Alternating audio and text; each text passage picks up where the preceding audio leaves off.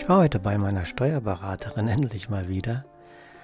Und wir kennen uns aus einem Unternehmernetzwerk, in dem ich letztes Jahr sehr aktiv war. Seit meinem Schlaganfall dann, das habe ich das ja alles eingestellt und meine Richtung komplett geändert.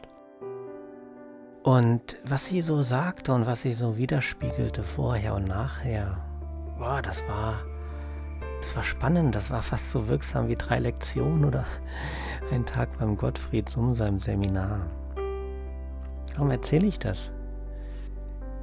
Ob wir jetzt, ja, ob wir Steuerberaterinnen, Steuerberater sind, was auch immer, im Büro arbeiten oder auf der Baustelle.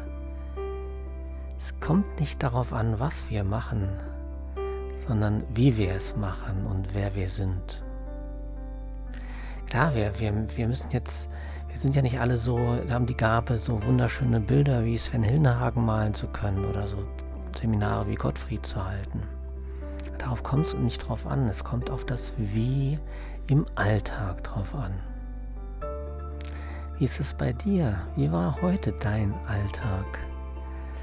Hast du das umsetzen können oder hast du vielleicht auch mal so wie ich früher wirklich manchmal gedacht habe, ja Moment, das gilt ja jetzt nicht, das ist ja eine Extremsituation.